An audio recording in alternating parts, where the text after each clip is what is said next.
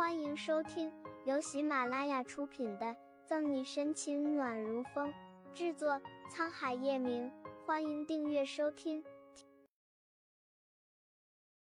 第五百六十九章，担任反恐特战队队长。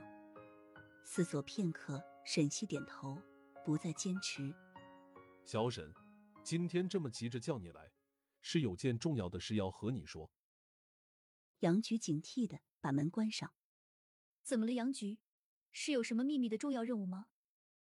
沈西注意到杨局浓眉间的凝重，在警局待了五年之久，沈西很轻易读懂杨局的动作。嗯，宋副局说吧。杨局副手示意让旁边的宋毅告诉沈西。宋毅不耽搁，随即说：“前两天，上级下来了一份机密文件。机密文件。”沈西双眸闪了了闪，机密文件，看来真的是又有什么任务了。小西，想必你听说过 Junior 组织吧？宋毅把手里的牛皮文件袋递给沈西。Junior 组织，Junior 组织，我不是记得五年前已经……沈西心中大骇，紧抿着唇，接过文件袋，打开。沈西边浏览红色文件的内容，宋毅继续说：“世界上有案可查的非政府恐怖组织多达千个，但以浩少为首的 Junior 组织却是全球最大的恐怖组织。这个 Junior 组织凶残暴力，组织了不下百起恐怖事件。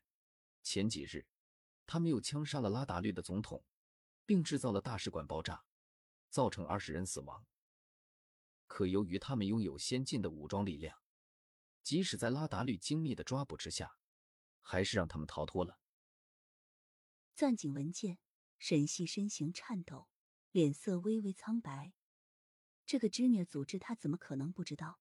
为了捣毁这个组织，他五年前用了一年的时间，也没有全部抓到这些恐怖分子。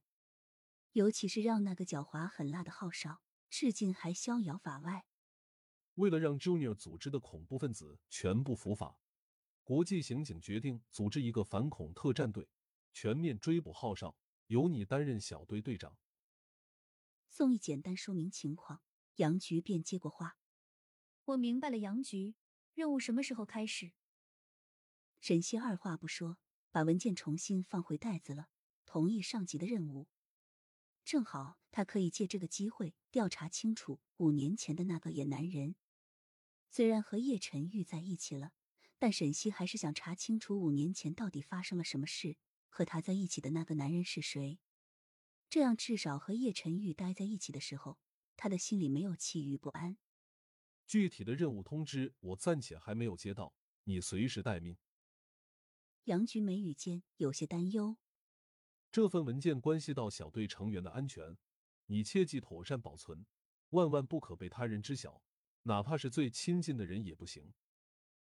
知道杨局的顾虑，沈西点头：“是杨局，我知道了。”那你们先聊，我去看看张琪那边的案子怎么样了。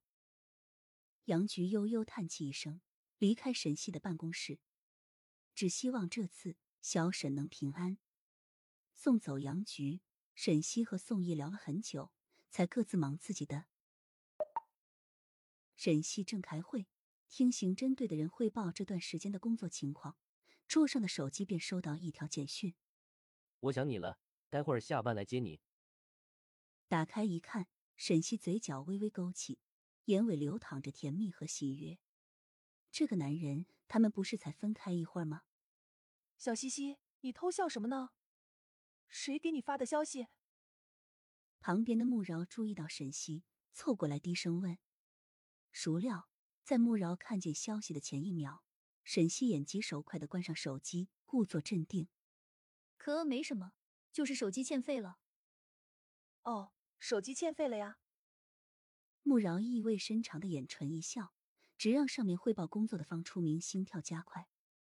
穆饶虽然没有看见消息的内容，不过眼尖的瞟见了发信人的名字——陈玉。啧啧啧，看来小西西不在的时间里。发生了许多他不知道的事。